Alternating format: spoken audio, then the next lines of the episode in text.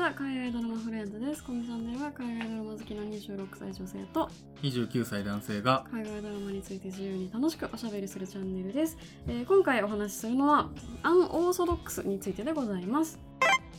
えーアンオーソドックスはですね2020年の3月から配信になったネットフリオリジナルのリミテッドシリーズでございます、うんとね、1話50分強で全4話っていうもうまさにリミテッドシリーズほぼ映画みたいなうん。短さの作4時品でございます。そうですね、うん。めちゃ短いですね、うんでネットフリ史上初のほぼ全編イディッシュ語、ディッシュ語ってあのいわゆるユダヤ語ですかうんうんね、あの中東欧のうんユダヤ人の人たちが話してる言語で結構ドイツ語に近い言語なのかな、うん。という感じでございます、うん。なので結構見てても何話したか全然わかんない なってちょっと思いますなんかはい、なんだろう。まあ知らない言語だっていうことなんだろうけどさ、はい。なんか独特だよね。不思議ですよね。うん。ちょっと聞いたことない感じがうん。ありましたね、みたいなさ やばびっくりしました今。ななな何かと思いました。びっくりしたそうまあでもまあでもそうですよね、ん。あのそういう音ありますよね、はい。なこんなそんなオーソドックスですが、うん簡単にストーリーをお話しますと、うん。ニューヨークにある超厳格なユダヤ教超正統派ウルトラオーソドックスと呼ばれている宗派の人々が、まあ、ニューヨークにコミュニティがあるんですけれども、うん。そこで育ってきた主人公の ST が、えっと、自由と、うん。まあ、新しい生活を求めてですねベルリンに逃げ出して、うん。えっとまあ、いろいろ試行錯誤するっていうのが、まあ、簡単なお話でございます。ウィリアムズバーグ。だそうですねウィリアムズバーグ。今あの本当にある場所なんですよね、うんあブルックリンなんだね、ブルックリン。えニューヨーク。ニューヨークのブルックリン。でまあウルトラオーソドックスってそのすごくすごくユダヤ教徒のその、経典に対して忠実に生きてる人たちなわけなんですが、この主人公のエステはまだ19歳うん。なんですけれども、あのまあ、すでに結婚していると。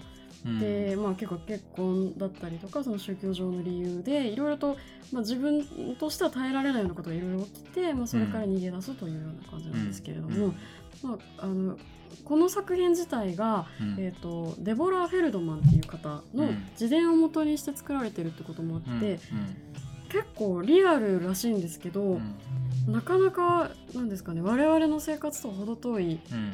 ことがいろいろ起きるので見ていてかなり驚かうん。されましたね。でまあタイトルの「アン・オーソドックス」っていうのは、ん。この主ユダヤ教のその超正統派うん。アンウルトラオーソドックスの文字りというか、うん。それを反対にして、アン・オーソドックスといううん。風なタイトルになっている感じですうん。ね。まあ世の中的な評価はすごい高くて、うん。IMDB8.0 ロ。ッテントマトズで非評価95一般81って感じで、うん。なんかなかなか高評価でございます。うん。エミー賞もミニシリーズの方で演出監督賞を取っております。うん。まあ今年あのリミテッドシリーズウォッチメンがいたので、うん。まあ受賞は軒並みそっちがさらってっちゃったんですけど、主演女優賞とかも多分ノミネートされてる。ノミネートは入ってます。うん。だから、あのリミテッドシリーズのメインの賞は全部全部ノミネートされてたんですけど、うん受賞はウォッチメンに取られちゃったって感じで、まあでもそれこそね年が違えば、うん。もうちょっと受賞しててもおかしくなかったんじゃないかぐらいの、うんあのけ名作になったんじゃないかなと思います。うんキャストとかスタッフの人はそんなに私が知ってる人いなかったんですけど、うん。なんかね、こんなすごいのを無名の人たちだけで作り上げておおすごいなと思いましたね。うんうん。特にあの主人公を演じてたうん。シーラ・ハース。うん。あの主演女優さっきノミネートされたって言いましたけど、うんうん。彼女がやっぱすごかったなと思って、うんまだ25歳うん若干うん25歳なんですけど、なんか見た目もちょっと年齢不詳だったりとか、なんかねすごいこう年齢以上に幼く見えるというか、はい。うん。なんかすごい小柄で、でなんだろうな。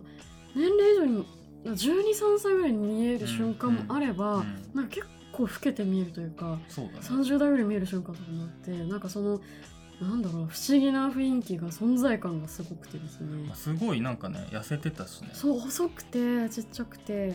なのにこう顔の顔の目力というか、うんうん。感情表現がすごくてなんかすごい豊かなあの表情に目が離せなかったですね。多少あれかな絞ったのかな？ああるかもししれないですね、今 Google ではい。他の画像を見てるとさ、はい。なんかもうちょいこう健康的あっていう本当ですね。普通の格好してるともっと健康的な感じしますね、あの予告とかで使われてた髪の毛揃えるシーンあるじゃないですか、はいはい。あのサムネイルとかにも載ってた。うん。あの表情がうん。すごすぎて、ちょっとあのシーンすごかった。なんか実際は30分ぐらいうん。かけて、えっと、カメラ何台も置いて本当に一発撮りしたらしいんですけど、えなかなかねあのなんだろう辛いんだけどでもうん。辛いって自分でも認めたくないみたいな、なんかあのすごい超複雑なね心情ですね。ーだって本来的にはさこれから結婚するっていうタイミングでさね。普通に考えたら幸せはいなタイミングはい。なのにねってはいう、い、そうなんですよ。だから、うん。無理やり笑うんですけど、でもちょっと泣きそうだし、すごい顔してましたよね、うん。あの時、うん。っていう感じで。はい。まあ大体概要はそんな感じなんですけど、どうでしたか？そうですね。まあ面白かったですね、はい。なんかこういろいろ宗教とかうん。複雑な背景はあるんですけど、はい。ちゃんとこうすごくスカッとした、はい。スカッとする面白い話っていうかそうですそのねだから要はすごく特殊な環境で、はい。まあ、抑圧されて育ってきた女性が、自らそこから逃げ出して、まあ、最終的には自由を手にするっていう、なんかこれだけうん。見るとまあでもざっくり言うとこういう話うい。う話ね。だから普通にはい。ねハッピーエンドだしはい。面白かったなっていうのと、はいまあ、あとこう脱出脱出劇というか脱走劇っていうか、なんかそういうスリルもすごくあって、はい。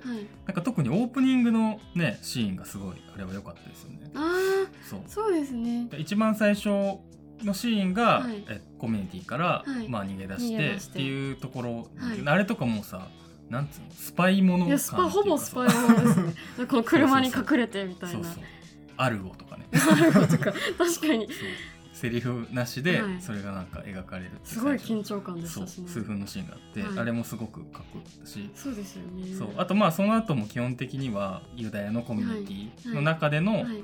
こうシーンと、はい。そのそこから脱出した後のベルリンのシーンっていうのが、まあ、並行してこう行ったり来たりで描かれるんだけど、はい。その間でもやっぱベルリンにその追っ手たちがね、はい。こう来て、はい。こう探しに来るっていんうう場面が入ってきてて、そこにその夫のはい。ヤンキーね、ヤンキー。すごい非常になんか情けない顔をした。なんかね可愛らしい青年がね。そう彼自身もはい。ドン引きする行動こそするんだけど、はい。まあ、彼もある種ずっとあのコミュニティで育ってるはい。あの世界しか知らないし、はい。ね、そこに染まってるから、はい。まあある意味まあしょうがない部分はいっていうか、まあ全然悪いやつでまあはないですよね。そうそうそうその先輩的なはい。モイシェっていう、モイシェがね モイシェは悪いやつでしたね。あいつはすごくね非常にはい。まあ、割とこのドラマの中では、はい。まあ一番の悪役っていうか。悪役でしたね。けどなんか彼自身も、はい。なんなんかはっきりとは言われないけど、はい。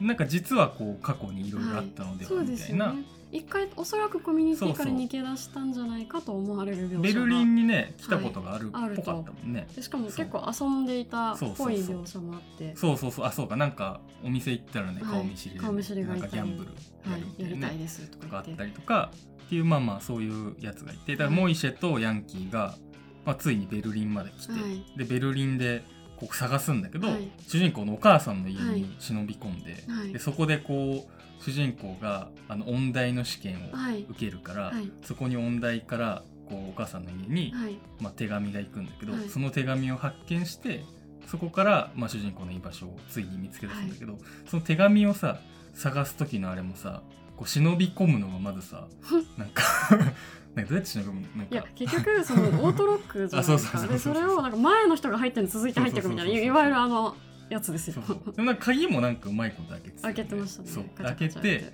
で手紙をそう盗盗むっていうか見て、はい。写メるんだよね、はい。写メしてでしかもその家に置いてあるバナナを食べてでバナナの皮をこう置いてって、はい。逆にこう来たことをそうわざと痕警告的にねこう教えるとか、うん。なんかあの辺はねまあモイシェがね非常にこう活躍するんですけど。モイシェはあのコミュニティにいてもいなくても、多分悪いやつなんですよ、なんか本当根っからの悪って感じのそうだね。なんか印象がございましたね。でまあああいうそういうなんていうかね脱走劇とか、はい。なんかちょっとねスパイものじゃないけどみたいなハラハラもあって、はい。なんだろうだからそういう意味でこはい。うすごく複雑なはい。こう宗教的なはいなんかこう事情みたいのはあるんだけど、はい。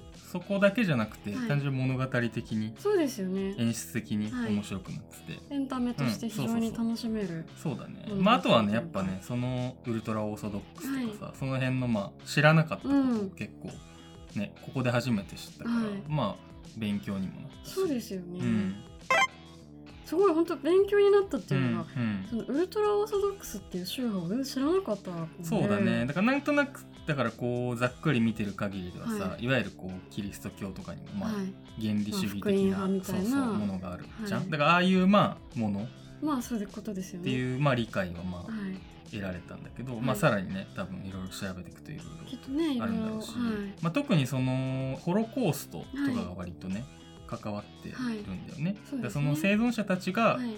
まあ、ニューヨークの中でコミュニティを築いて、はい。でそのホロコーストで迫害はいされて、はい。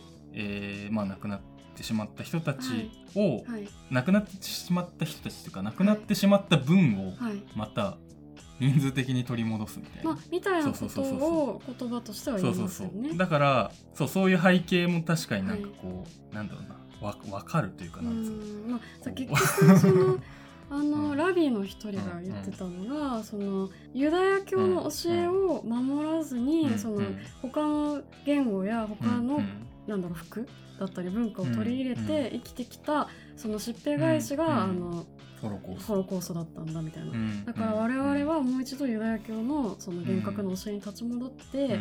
なんだろう神からの許しを得なければならないみたいなことをちらっと言ってたんで、そうだね。だからその女性にさ子供を産ませるってことをさ、もう第一目的にしてすごいてさそうですよね。まあ要は子孫繁栄的なところを第一義的にしてるのはやっぱり、なんだろうなそのユダヤの教えという以上にやっぱはいりその過去のホロコーストっていう出来事がやっぱりあるんだろうなと思ったし。ね。ウィキとか読んでると、うん結局その宗教上の慣例的にその出生率がめちゃめちゃ高いと、出産率かうん。が高いので、うん。えっと、この数十年後には、うん。あの全ユダヤ人のうち半分ぐらいはこのウルトラオーソドックスという宗派が占めるのではと言われているとまで書いてあってことはまあある意味さこのやり方で順調に今も増えてるってそういうことですね。ことだもんね。まあそれがまあさ正しい悪いとかはさ、はい、まあ一概に言えないけどただまあやっぱこういうふうにはいね、苦しむ人がはい、明らかに生まれるだろうシステムではあるから、うんそうなんですよね。そこがまあ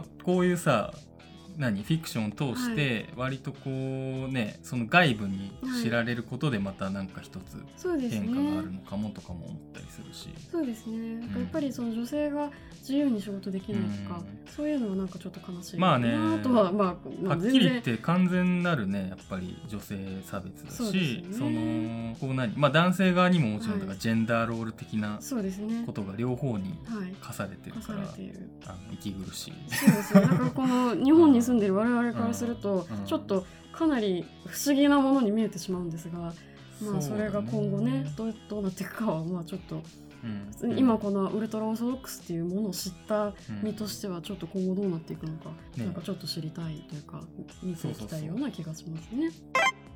あと地理的に言うとさもうニューヨークのブルックリンなわけじゃん。はい。はい。で主人公は今回はい。ベルリンに出て、はい。でベルリンに出てきた時に、はい。これそれまで禁止されたものであるとか、まあ触れなかったものに触れて、うんはい。すごいいろいろこう感新しい動すると。そうはい。発見をして感動してくるけどさ、よく考えたらさニューヨークにいるわけだからさ。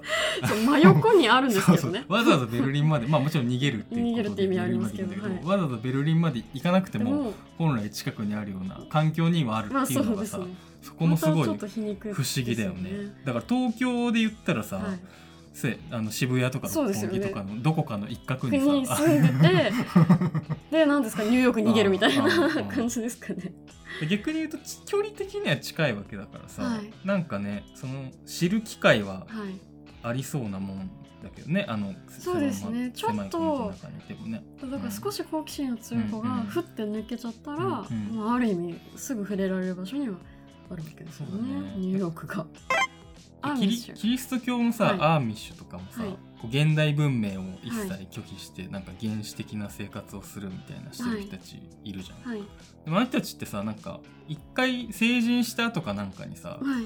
自由に暮らすかどうかみたいな、要はこのそのコミュニティから出るかどうかみたいな選択肢が与えられて一回こうアーミッシュのはい世界からう。ん出てくっていう選択する人たちもいるって聞いたへことがあって、ーだけどなんか割と戻ってきたりするらしいね、そうなんですね、うずっとそこにいたかうん。らそこの方が居心地がいいってのはあるんですかね。っていう風になる人も結構いるのかね。うん。うん。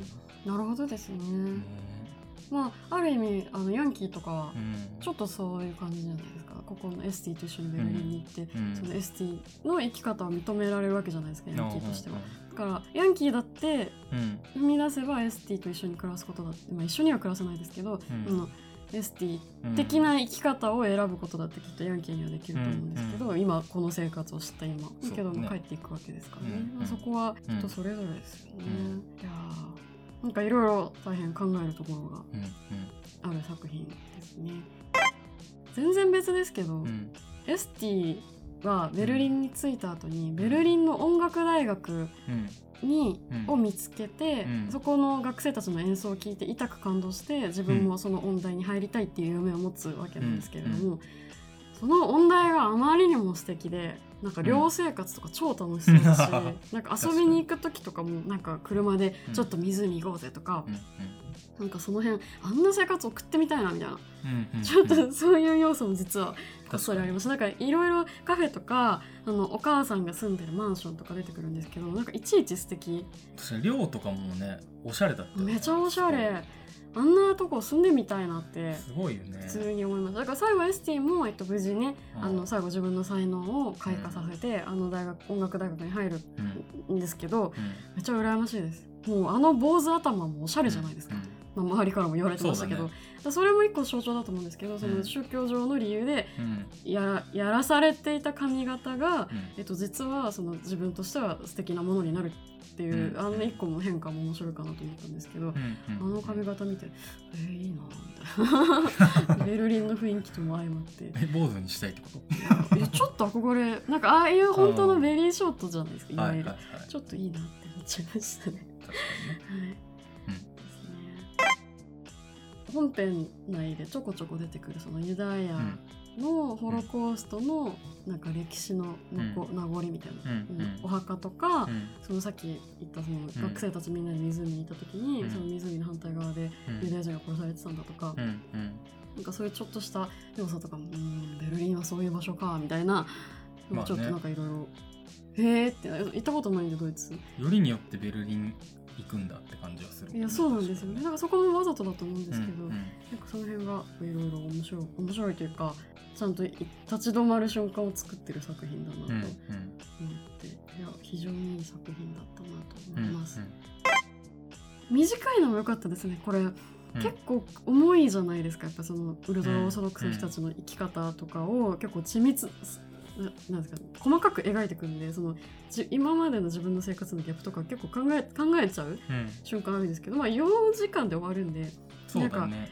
多分これ10時間とかだとすごい心に来ちゃうと思うんですけど、まあエスティのねそのユダヤ時代はひたすらね辛いそうね辛いね、うん。本人もあの辛いって思っちゃいけないけど、うんやっぱり辛いみたいなあのかなり、うんかなり過酷な精神状態だと思うんでなんか余計悲しかったんですけどそんな感じですかね。はいそんな感じで。いや非常に面白かったです、ありがとうございました。ありがとうございました